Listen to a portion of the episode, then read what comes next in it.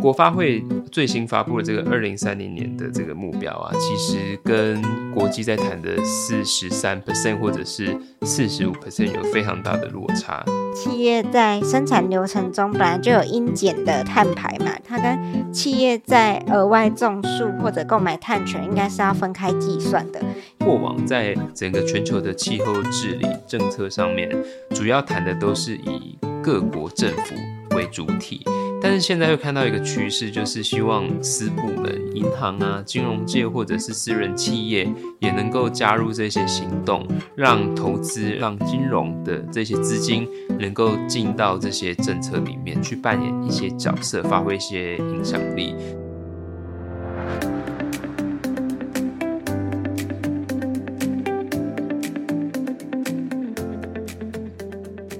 Hello，大家好，欢迎收听愿景花生堂的联合国气候峰会特别节目，我是主持人施凯。在上个礼拜的节目里面呢，我们邀请了愿景记者苏彦成和周宇静，他们两位分享了去年飞到埃及去参加第二十七届联合国气候峰会的过程。那我们里面谈了非常复杂的行前准备，然后很忙碌的工作的内容啊。那彦成现在分享了他去红海去。参与拍摄珊瑚礁，亲眼看着当地珊瑚灭亡的一些现况，内容很精彩，大家快去听。那在这一集节目呢，我们要延续上礼拜的主题，请他们再进一步的去解析说，台湾明明也不是联合国的会员呐，那为什么要特地去参加这场会议？为什么要去关注它呢？那到底全球的气候变迁跟这些减碳的科技、减碳的政策，所谓的气候正义，到底跟台湾的关联是什么？那是不是也有很多老外，他们正在关注台湾未来的一些减碳技术的发展，甚至是我们未来的贸易规划呢？那今天我们就请两位再次跟大家打一声招呼吧。听众朋友，大家好，我是愿景记者苏远成。大家好，我是记者周雨静。好，其实我们这两集节目是在同一天录的。我们刚刚中间 休息的时候，我才想到说，因为上一集我们聊行前规划的时候，都是比较严肃的一些工作的内容啦。我忘了问说，你们到了埃及，到了那个联合国的会议现场之后，你们第一眼的感受是什么？因为我印象中第一天工作。第一天刚开始的时候，你们就传讯息说会场里面人超多，超乎你们的想象。你们当时到底是看到了什么样子的景色？就是人很多，那各国的人都有。那我们就是在会场，可能中午时间想要在那边的现场的商店吃东西，买那种手握的法国面包啊，或者是饮料，结果就发现，哎，为什么那个队伍好像一直消化不了？然后就因为其实埃及的主办国嘛，就是想说要无纸化比较好。环保，所以就是说可以用信用卡刷卡机，可是就发现他们刷卡机好像一一直出现问题，对，然后你就会看到很多很多排队的人，就是拿了食物之后要等着付钱，但是因为等太久，他们就已经开始吃，然后最后就是拿着那个食物的垃圾，就是已经吃完了，所以他就拿着去结账吗？对呀，拿着包装去结账，然后大家就是脸都是非常的不耐啊，然后就可能就会觉得说，为什么可以效率那么差，然后。感觉在我们台湾，因为就是手摇饮料店消化人潮的速度总是非常的快，所以大家可能到了那边发现那么慢，都会很难以适应，就可能包括算钱会算的比较久。对，可是当时。就是也是会有点担心，说我们会不会就是一直有那个优越先进国家的姿态，就是这样子批评人家。毕竟就是埃及也是很难得办一个这么联合国这样很大规模的一个会议。会议嘛？那你们还记得那个时候你买法国面包大概多少钱吗？我只记得我那时候好像有买果汁，然后那果汁好像是要一百五十元台币。台币哦。对对对，就一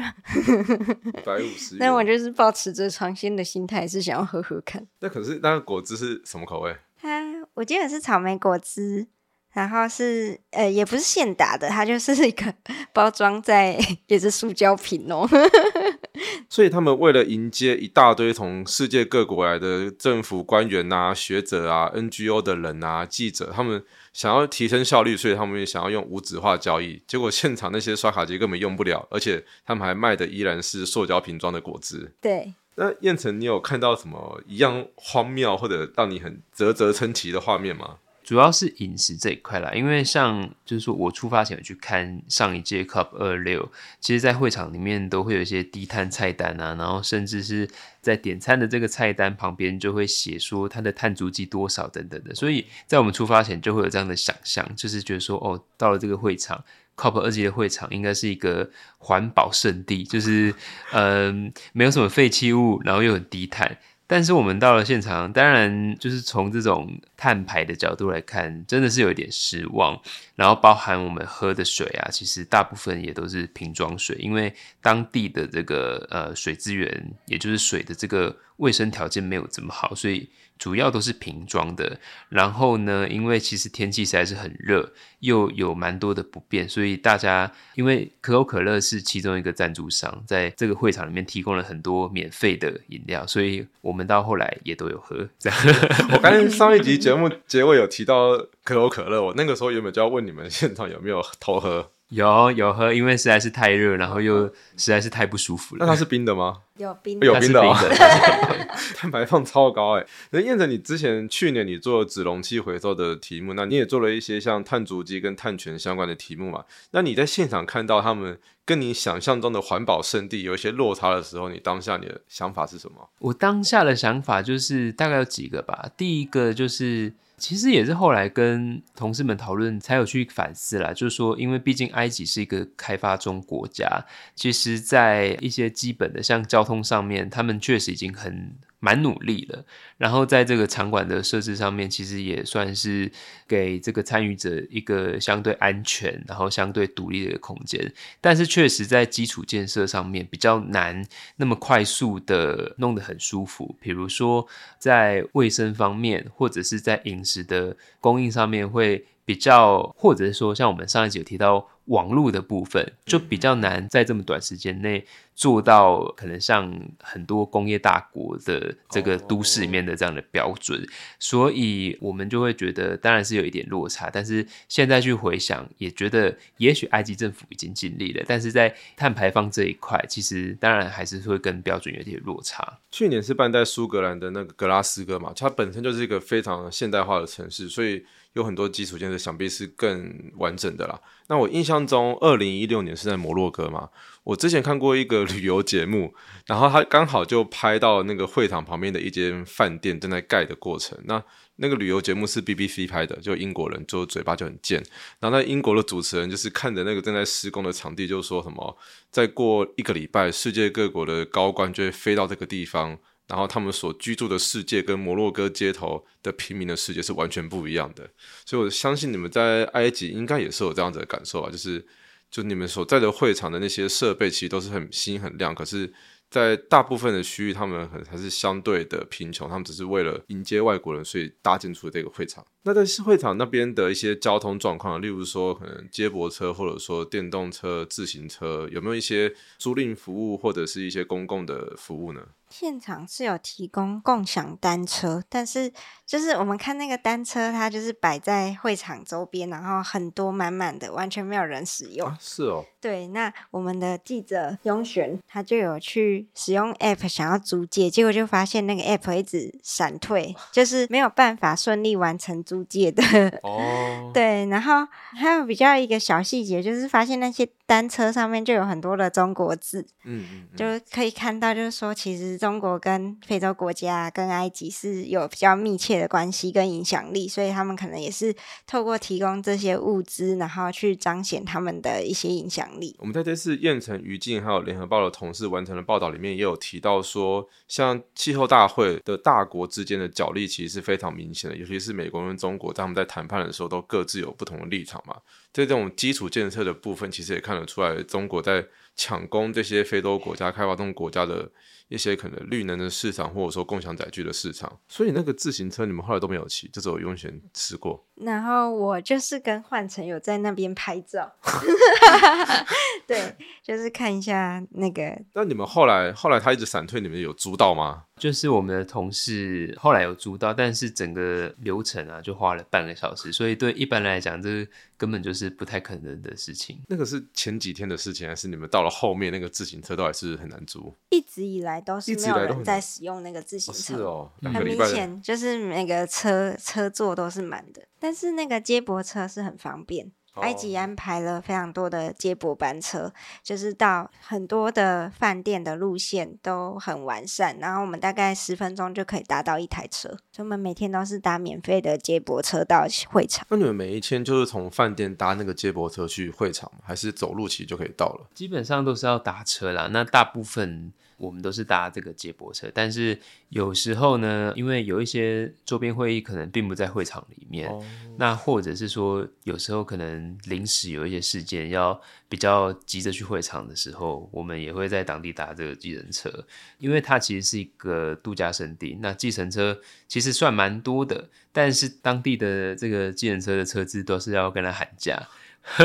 对，所以就是要学习一些杀价的技能。那你们在这一个很匆忙到处跑的过程里面啊，你们我们上礼拜提到说，你们选定主题都是事前就有大概拟好几个方向，那现场再随机应变嘛。那我记得你们第一个礼拜回来的报道，大部分都在谈气候正义，尤其是开发中国家他们的一些诉求，以及环保团体他们的诉求。那到第二个礼拜，你们写的比较多可能周边会议的一些专家的论坛，或者说跟台湾相关的内容。你们当时是怎么样去找到这些跟台湾相关的角度呢？其实跟台湾相关的角度，第一个就是看有没有台湾的一些代表啊、组织在当地办这样的周边会议。那另外呢，当然也就是在采访的过程当中，因为今年有一样有不少的学者有一起到这个会场里面，那我们就会把握机会去跟他们做一些专访啊，然后跟他们聊聊说他们在这个会场当中他们看到了什么。那对台湾来讲，台湾在整个气候政策上面可以有什么样的借鉴？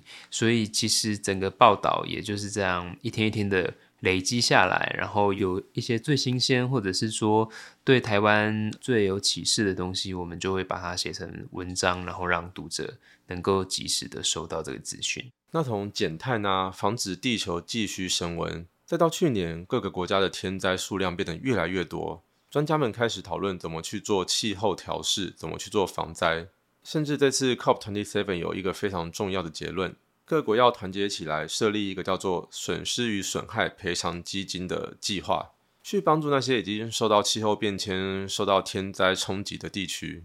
这一连串的演进。到底对台湾有什么样的启示啊？为什么我们的读者应该要去关注这件事情呢？其实可以分几个角度来讲。那第一个，也就是 COP 二七的主旋律，在谈的就是天灾、气候调试，还有这个就是开发中国家如果因为气候变迁受到了蛮大的损害的时候，那整个世界要怎么样去帮助这一些国家？那所以其实对台湾第一个启示就是，哎，其实台湾也是一个岛国。那我们的整个对于天灾的这些防治，还有我们的气候调试政策，我们做的怎么样呢？那对于一些特别脆弱的族群，我们有没有相对应的政策呢？其实我们在出发前，我们也推出了一个专题报道，叫做《都市气候难民》，就是针对台湾在气候调试这一块的一些现况，我们有做相关的报道。那第二个呢，也就是其实今年有一个蛮有趣的点，蛮多人在谈的，就是因为过往在整个全球的气候治理、整个全球的气候政策上面，主要谈的都是以各国政府为主体，但是现在会看到一个趋势，就是希望私部门，也就是像比如说银行啊、金融界或者是私人企业，也能够加入这些行动，让投资、让金融的这些资金能够进到这些政策里面去扮演一些角色，发挥一些影响力。所以这其实对台湾来讲是一个蛮大的机会，因为过去台湾就是因为政治的关系，我们并不是一个缔约国，所以很难用一个。应该说，就是无法用一个国家的角色去参与这些全球的行动。但是现在，如果是私部门能够扮演角色的话，台湾其实不管是金融业啊，或者是或者说企业都有蛮大的影响力，就能够参与在这个行动当中。那最后要来讲的是这个漂绿相关的规范。今年呢，其实在这个 COP 二期里面，对漂绿这件事情谈论蛮多的，甚至联合国也发布了一个报告。那台湾现在越来越多的企业想做 ESG，然后关注度也越来越高，所以金管会对于这一件事有没有办法接轨？到这个联合国的标准，也是对台湾来讲非常大的一个功课。刚刚燕城提到“漂绿”这个名词，“漂绿”的“漂”就是漂白剂的“漂”，啊，“绿”就是绿色的“绿”。那这个词它的意思是说，现在因为迎战气候变迁，或者去做所谓的企业社会责任，它是一个比较进步、比较先进的观念，所以有些环保人士他们就认为说。埃及政府或者是一些大企业，他们看起来好像为这个地球做了一些永续环保的举动，做了一些很新颖的尝试，但会不会其实是在变相的去掩盖一些可能埃及的人权争议，或者说是一些企业过度开发、挖矿去卖产品造成的一些可能劳权上面的争议？那刚刚提到漂绿的报告书，在这一次的 COP Twenty Seven 期间是一个非常重大的一个进展嘛？可以请两位帮我们分享一下，你们在现场听到那一份报告书出炉的时候。大家是怎么样讨论他的呢？以及他那份报告书里面到底写了什么样子的细节？联合国其实是从去年的三月就已经成立反漂率高阶专业小组，那是在会期间他才提出这个诚信第一的十项。建议，那就是建议说，你如果真的要完整的，就是你近邻承诺要做到是真的有有诚意要做的话，那你就应该要遵循这套诚信第一的十项标准。所以联合国他们其实就是为漂绿画上一个红线，就是说你做不到的话，那你就是玩假的的意思。所以我们当时就是有马上去阅读这个十项准则，那也有去访问了。台湾的专家赵家伟。他是台湾气候行动网络研究中心的总监。那我们在现场就访问他，对于这个十项准则有什么样的看法？所以他就有分享几个台湾企业特别要关注的重点。首先就是减碳的目标应该依循 IPCC 的建议。IPCC 是联合国气候变迁委员会，那他就是有提供一个建议，就是说二零三零年的碳排放量至少要比二零二零年少百分之五十，然后二零五五零年才有办法达到近零，对，所以如果说企业真的要制定这个减碳的这个步骤的话，它的目标应该是要这样子的设定。第二个就是说，企业在生产流程中本来就有应减的碳排嘛，就比方说，它可能从商品的设计啊、开采啊、制造，就会有很多的碳排放。那这个应减的碳排就是属于这个企业本身的责任，它跟企业在额外种树或者购买碳权应该是要分开计算的，因为就是额外种树啊、购买碳权，它就像是你的减碳贡献，那跟你减碳责任是不一样的，所以反漂率。准则，他就说分开计算的话，才可以避免企业他们好像是购买赎罪券一样，就回避了自己本身的应减碳排的这个责任。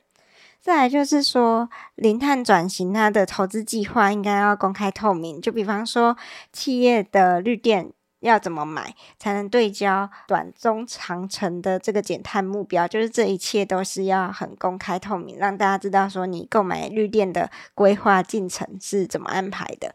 最后就是同业工会的气候政策有没有跟企业一致？举例来说，全国工业总会他们就一直认为说，政府不要太快的扩张这个再生能源的占比，因为他们认为说电价会因为这样子上涨，或者造成能源缺电的危机。可是这个就跟台积电的立场完全不同了，因为台积电他们是希望可以接轨整个国际供应链嘛，那他们当然就是希望可以用最低碳的能源，所以他们是。购买了很多台湾的绿电，然后也希望说要短时间就拉高绿电占比。以这个联合国的准则来讲，台积电就应该要站出来抵制工种。燕腾，你平常在愿景做比较多题目是跟中小企业相关的嘛？像你去年做了减碳现实赛的这个专题，就是在谈说我国的碳排放计算工具目前有哪些缺失嘛？那就你的观察来看，你觉得台湾的金融业或者企业界他们有哪些？必须要应应的方法，或者说他们现在有哪些最急迫的要回应这份报告书的东西呢？针对反漂率这个报告书，其实金融业的进展会比较快一点，因为其实金融业因为一方面有授信跟放贷的压力，所以他们也非常的关注跟漂率啊，或者是公司治理相关的规范。但是企业界本身就会有比较多的疑虑。那对于一些大型企业来讲，会针对 ESG 啊，或者是说他们的 CSR 推出一些专案。那现在比较常看到的都可能是跟减碳相关的，可能是。买绿电啊，或者是设置绿电等等的。另外还有看到的是，可能会购买国外的碳权。那在这个反漂率报告书当中呢，就会针对像购买碳权，它的这个碳权它的品质到底怎么样？因为国外有一种说法叫做“垃圾碳权”。那所谓的碳权，就是说它在某一个地方有这个减碳的成效，那就把这个成效做成是一个呃凭证，然后。购买的人就可以宣称说它有这个减碳效果嘛？但是有一些国外的碳权，它可能品质不好，所以近期针对这个碳权的品质是不是会构成反漂率，有蛮多的这个讨论。那另外一方面就是像台湾也谈减速谈了很多年嘛，那有一些企业啊，或者是有一些标榜环保的产品，那它是不是真的？对环保有一个好的成果，这个也是需要深入的去检视。那所以其实都蛮建议说，在企业里面在做 ESG 工作的这些朋友们，都可以去看一下这个报告书，它里面对于不管是碳权啊，或者是说宣誓碳中和等等，都有蛮明确的规范。听起来这份文件非常重要，它会影响到未来企业界怎么样去做减碳的工程啊。我觉得这份反漂率报告书在 COP twenty seven 期间公布，还有一个有趣的地方是在埃及主办这个会议之前，其实世界各国很多政府、人权团体或环保团体，他们其实都一直不断的去谈说，埃及因为他们是一个相对专制的国家，他们有很多人权的争议，有很多的可能记者或者是一些思想家，他们是被关在监狱里面的。所以，埃及争取这个 COP twenty seven 的主办权的同时，也有很多人认为，埃及他们这个行为就是在为他们国内的人权争议去做漂绿嘛。那甚至我也听你们说过，这次埃及他们是把抗议区限缩在一个小区域里面的，因为过往几年的气候大会里面，他们都是整个城市到处都是抗议游行，像去年在苏格兰的气候峰会，格拉斯哥这个城市，他们每一个礼拜五。就会街上全部都是世界各国的年轻人，世界各国环保组织在街上游行。那今年是什么样的情况？我记得于静是不是有到现场去采访？这个游行开始前，我们就有很多的讨论，因为其实外媒都会说埃及的人权记录很差，他们关押了非常多的政治犯。那也有很多的环保人士，他们是已经被因为就是只是一个路上的集会游行，然后就被埃及政府关押。所以在这样的情况下，到底？这个游行要怎么进行呢？我们当初是很担心，想说会不会也因为有示威行动，然后引爆警民冲突，那会不会比较危险？那我现场去直击，就发现说这个示威活动它很和平，因为呢，只有拿到联合国许可证的人，他才能参加这个游行。也就是说，整个游行队伍都是走在会场当中。刚刚提到说，会场其实就像高雄博二嘛，那。这个游行队伍就是只有关在博尔的这个范围内，就很讽刺的，因为我们会觉得说气候大游行它应该是要有当地的市民，甚至是不分任何阶级、年龄，所有。呃，人民的任何资格都可以去参与，然后一起看到这个游行的诉求。但是这个游行的诉求就是都被关在会场当中，所以当时我们就是也是访问了专家赵家伟，他就说这根本就是一个鸟笼的游行。除此之外，我们在队伍中也有遇到三五零的共同创办人 Bill McKibben，那他就说这个样子的游行其实是很不真实的，因为他没有办法把诉求传达到真实的世界中，而且这跟过往的气候峰会就有很大的不同。那个三五零它是什么样的组织呢？三五零它是一个反对化石燃料，所以是支持。金融机构将化石燃料撤资的一个倡议团体。哦，那你们在那个会场，你说游行的路线是被固定好，是在那个会场里面没有办法走去实际的街头上面的嘛？那这样子，他大概走了多久？你们那个下午？他这个游行，它的时间也不会很长，大概诶三个小时左右。就是前面大家还在集合的时候，其实就公民团体都会在定点就先有一个类似肥皂箱演说的形式去。讲说他们为什么要站在这里？就比方说，我们现场可以看到有很多的非洲女性主义团体，他们就会说化石燃料是毒害了他们社区的空气呀，然后造成很多的气候灾难。可是作为女性，她们好像都没有参与能源决策的空间。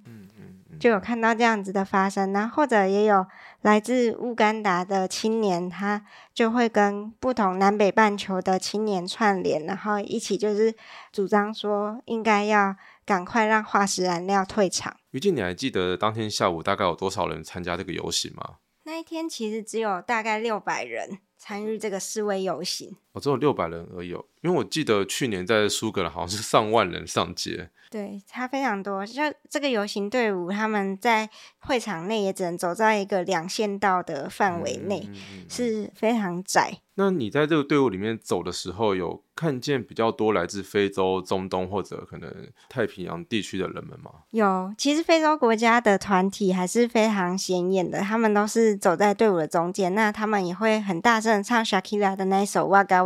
This Time for Africa。你说那个世足赛的那一首吗？是，对，他们是因为足球赛来唱，还是因为刚好？那首歌现在可以代表非洲的一个精神，或代表非洲人的文化了。它是可以代表非洲人的精神及文化的。那大家对于，而且这个是因为跨国的人都听过这首歌，大家都可以跟着唱。嗯，所以当下其实是有一个非洲人的气势。但是呢，很可惜，就是说，其实外媒像《微报》就有报道说，能够参加联合国气候峰会的这些运动者啊。在非洲来讲，其实也只有四分之一的人能够参加，因为大部分人都是没有办法支付这个交通的费用或者是住宿的费用。像，嗯，我们就发现说，在夏姆西克就是这个主办地点的周遭的饭店，他们其实是坐地起价，就是最贵的话，燕城查到一个晚上要多少钱？哦，台币来讲，甚至有一个晚上接近十万，十万。对他，就是大家借机想要赚一笔。就是 算是会议财，会议财，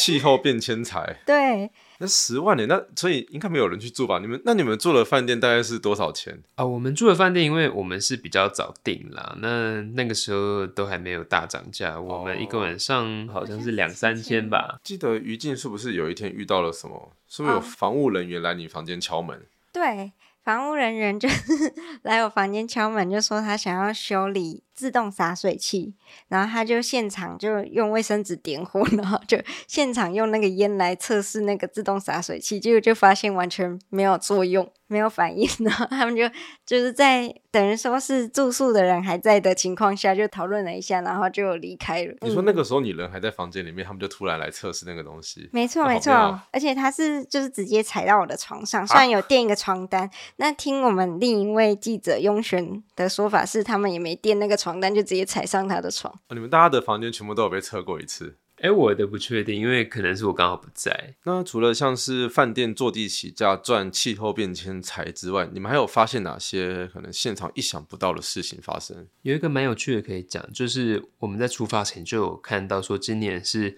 首次成立了一个儿童的主题馆。那原本觉得它会有一点可能是比较公民团体的性质，会针对整个气候政策，就是儿少的声音能够更被重视，能够有一些就是陈抗啊，或者是示威等等的。但是到现场发现说，哎。其实今年埃及政府把它包装成是一个比较有官方宣传味道的一个馆，所以就可以看到这个馆，哎，人一直都很多，然后也一直都受到，特别是像这个埃及 COP 二期官方脸书或者是 Twitter 账号的这些关注，也就是说消息非常的多了。但是我们到那边就发现这些活动好像少了那么一点，我们原本预期的那种抗议或者是。表达不满，表达一些世代不正义的这些味道，所以呃，我到那边我的观察就是觉得说，哎，其实同样在谈一个主题，是谁来谈，还有他谈的角度，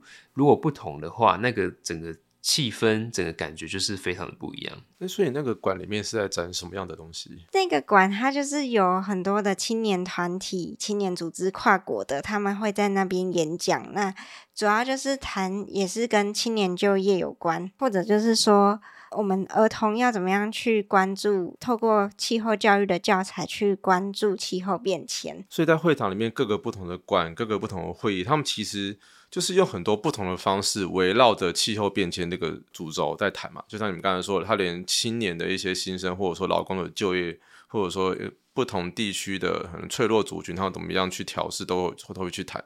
燕腾，你会觉得说，像这样子一个比较全面性的去看气候变迁？的这个国际的现况啊，台湾目前已经有类似的意识在抬头吗？还是说台湾对于这种国际趋势来说有很大的落差呢？呃，其实落差还是蛮大的，不过还是有一些可能是企业的在做的计划。是蛮跟得上这个国际的趋势。那比如说像珊瑚富裕好了，今年就是台达电他们也在这个联合国的周边会议有做一个展示，就是展示他们在基隆这边、潮境海湾这边做珊瑚富裕的成果。那这个确实也是今年谈论非常多的一个主题，就是在海洋保育跟珊瑚富裕的这件事情上面。那我这边就顺带提一下，就是去年。十二月，就是我们愿景也发了一些报道，就是在谈这个生物多样性的 COP 十五。那里面就是特别的针对陆域还有海洋，有一个叫做三十乘以三十的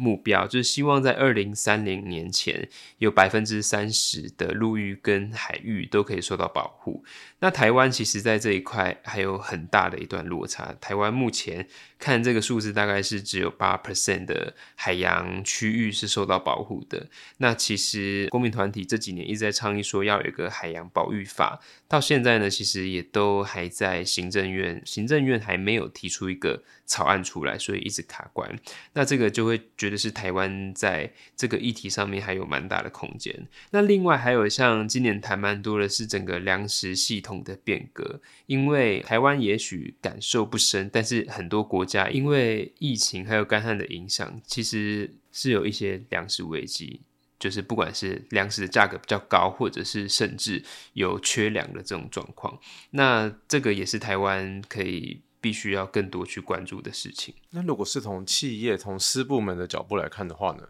从事部门的角度来看，我觉得有两块啦。第一块就是回到刚刚讲的海洋保育好了。其实台湾也是有一些观光业者嘛，那特别是在离岛啊，或者是海边的这些观光业者。上一集我们有提到，我们到埃及，就是夏姆西克旁的这个红海去看珊瑚的一个状况。那我们就发现，其实当地的环团对于如何引导。红海周边的这个观光业者去，不管是做更多保育的措施，或者说去限制游客的数量啊，然后引导他们到一些比较生态冲击低的这些潜水点，有蛮多的一些措施在。那这个是台湾的业者跟政府可以一起去合作的事情。那另外就是说，因为现在台湾企业在做 ESG，都比较谈的是减碳。那当然减碳很重要，但是现在整个联合国在谈的更多是调试。那调试这一块就必须要放在地方的视野去看，也就是说，可能在台湾做，跟你在日本做，跟你在埃及做的这个调试政策是截然不同的。所以，企业如果要做 ESG 的话，其实也可以把这些资源投注在气候调试相关的事情上面。就是跟往年相比，其实今年气候调试有得到比较多的关注，因为像刚刚提到很多大家开发中国家，就是在气候变迁下的伤亡跟财务损失都是越来越严重的。那公部门跟私部门可以合作的，就是在科技的技术面向，要怎么样去建立一些越来越先进的智慧预警系统？就比方说，当天灾要来。之前，比方说干旱要来之前，我们要提前到多早可以知道，然后我们要有什么样的耐旱的技术去提升我们农业，就不会因为这个旱灾受到影响。另外就是以自然为本的调试，像是富裕生态系啊、红树林，让环境的韧性可以增加，这个也都是一个做法。所以就是，这是企业也可以在规划 CSR 的时候，可以去朝气候调试的方向去做思考跟投资。除此之外，就是政府现在环保署也在规划第三期的调试行动计划纲领。我是觉得我们也应该要持续关注这个纲领呢，它有没有去嗯模拟高温的情境啊，或者是暴雨的极端气候情境，可以去跟我们的城市规划做结合。这样未来就是台湾在面对极端气候的时候，可能就不会有这么大的冲击。就是像巴基斯坦的总理，他其实有在国际会议上面说。就是这样，严重的洪灾不会只发生在巴基斯坦，它可能发生在任何一个国家。对，所以我们应该要提前做好准备。我前几天读外媒的报道的时候，也有看到一篇社论，我忘记是谁写的。写社论的那个学者他就很悲观，他就觉得说，反正人类不可能控制升温啦。我们一边减碳的同时，现在要更努力的去想怎么样调试，因为这个极端气候几乎是不可逆的现象了。那最后的最后，我很好奇一个点哦，就是两位从埃及回来做完专题之后，马上又遇到了台湾的国发会公布了近邻的十二项关键战略的执行计划。那又过了半个月之后，又遇到了气候变迁法的三读。那你们在短短两三个月之间，你们看到了国际的脉动，又看到台湾。这么大幅度的去公布这些新的目标，去修订新的法，你们心里面会怎么样把这两件事情连在一起？如果从 COP twenty seven 的趋势跟结果来看，你们觉得台湾推动近邻转型还有哪些必须要努力的事情？呃，我分享几个点，也就是说，在 COP 二级那期间，其实我们都会去分析说，呃，各国今年的减碳目标啊，也就是说，特别是二零三零年的这个减碳目标有没有进步？有没有新的进展？那但是回到台湾，国发会最新发布的这个二零三零年的这个目标啊，其实跟国际在谈的四十三 percent 或者是四十五 percent 有非常大的落差。目前就是定在二十四正负一 percent。那对对，那所以其实有一些专家就觉得可以看得出来，台湾政府在这件事情上面缺乏了积极的态度。那另外一个。谈很多的就是碳定价，今年在会场里面也有很多的周边论坛，然后有很多的专家在分享各国做不管是碳交易啊，或者是说碳税的这个心得。但是台湾的碳定价到现在还没有上路。那当然好消息就是说，因为气候法终于三读通过了，所以最快二零二四年我们就可以看到台湾有第一个碳定价制度的上路。我刚才发现我们都在讲台湾不好的地方，那你们在现场有没有看到一些台湾跟可能一些国际组织的合作或者成果呢？其实我们也有在现场采访台湾青年气候联盟这个团体，他们也出席 COP 好几届了。那这些青年很好的是，他们会尽可能的找到一些在会场发生的可能，比方说，他们今年就是跟一个美国的团体合办了一个气候正义馆的讲座。然后他们主动的邀请了很多来自美国啊，或者是新加坡、韩国的青年一起去交流，怎么样子让青年对于气候变迁更有感，然后分享台湾怎么样做气候教育。所以我觉得台湾青年是很努力在这个跨国的平台上面发声，然后也因为这样子有被看到。就像当非洲国家的青年他们。不知道要怎么样申请联合国的这个峰会的许可证的时候，也寄信就问台湾青年他们该怎么做。虽然我们是一个小国小民，但我们可以选择做一个好国好民。即使我们不是巴黎协定的缔约国，但我们在会场里面还是有很多台湾的学者、专家，甚至是青年团体，他们在努力的去让世界各国看见我们所做的努力啊。于静，你觉得刚刚燕城提到这个比较严肃的部分，COP twenty seven 跟台湾的趋势有哪些需要媒合，哪些需要补充的地方？你有什么样子的看法呢？好，目前在我们的近邻转型的十二项关键战略里面，还没有看到要怎么样去减少化石燃料补贴跟化石燃料退场的时程。那这就跟国际上面，比方说 COP twenty seven 公民团体不断的在强调这件事情，但是最终还是没有这样的协议，就是一样的。那我们会希望说，台湾或许还是可以有一个更进步、更有决心的立场。就让大家看到，说台湾对于整个近邻转型是有一个有强制的力道，比方说对于高碳排产业可以加压，那就是有一些更具体的管制方法，而不是只是鼓励高碳盘产业改进制成而已。就是除了胡萝卜之外，我们也要看到棍棒。除此之外，就是对于人权的冲击，其实在我们的十二项关键战略的公正转型里面也看到，其实大家谈的都还是说，比方说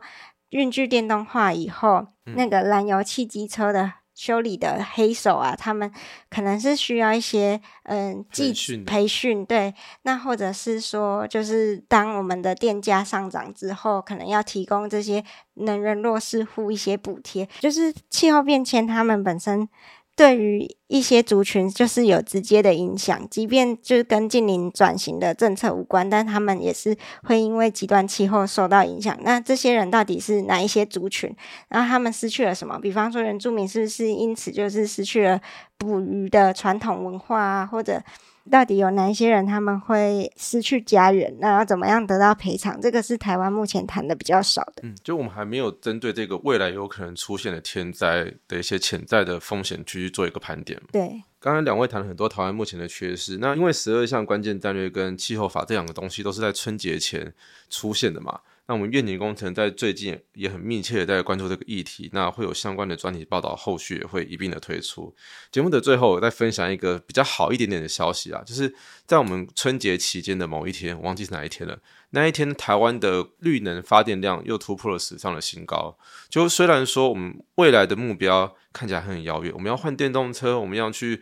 呃淘汰化石燃料，我们要去盘算这些可能会遇到气候风险的区域。但与此同时，我们还是有很多基础的建设，还是有很多新的东西正在不断的努力的往前进当中。我们愿景工程除了去年参加 COP27 之外呢，今年应该也很有可能去杜拜参加新一届的气候峰会。那也请各位读者们持续的追踪我们愿景工程的相关报道，尤其是每一个礼拜的气候周报，都是由我们三位记者燕城、于静还有我思凯，我们三个人一起每个礼拜精选世界各地的气候脉动，为大家递上最新的气候资讯。除了气候议题之外，我们也持续在关注社会弱势以及偏乡教育、长照政策等不同的议题。那愿景的最新专题《青年照顾者》由于静主写的，你现在要来介绍一下吗？好，年轻照顾者这个是延续我们之前长照照顾杀人的题目。就是关于说，有一群年轻人，他们是从在学阶段就必须要照顾自己生病的家人，然后或者他们可能因为是单亲家庭，然后或者是隔代教养，所以就是只有他们可以去做这样照顾的工作。但事实上，这可能就会影响到他们的学业啊，影响到他们就业生涯发展的各个健康。发展的阶段，所以我们就是希望说，政府可以去关注到这群年轻照顾者的需求，而不是只是说他们好孝顺、好棒，然后给一笔奖金就没有了。事实上，他们需要的不是这些称赞，而是一些实际的支持。毕竟，他们也是我们国家未来的栋梁。我们去年制作长照杀人专题报道的期间，其实就认识了这些可能还是高中生或者大学刚毕业的年轻人。他们在这个求学或者刚开始求职的年纪。已经要负责照顾家里面生病的亲友。接下来愿景工程还有很多跟气候变迁相关的报道，尤其是台湾的政策的解析啊，我们都正在努力的赶工当中。今天很谢谢两位再次来到愿景花生堂，也请各位听众读者朋友们继续锁定我们愿景工程的官方网站以及我们的粉丝页，还有我们的 IG 账号。我们来跟大家说声拜拜，谢谢，拜拜，拜拜。